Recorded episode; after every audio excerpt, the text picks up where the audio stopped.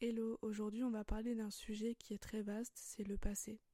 Il faut comprendre que ressasser le passé ne nous aide pas à avancer, il nous bloque sur notre présent, mais aussi pour notre futur, et les souvenirs qui en remontent sont souvent négatifs.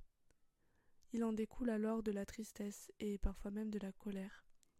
Et on se bloque en se disant oui, mais avant j'étais comme ça, et j'ai peur de reproduire les mêmes erreurs. Maintenant voyons les choses d'un autre côté. On peut se sentir nostalgique du passé sans oublier pour autant que ce que le Seigneur a prévu pour nous est encore meilleur.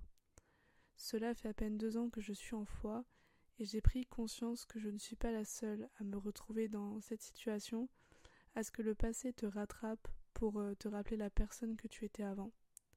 Le mensonge, le jugement envers les autres, le mauvais entourage et la confiance en toi que tu n'avais peut-être pas à ce moment-là.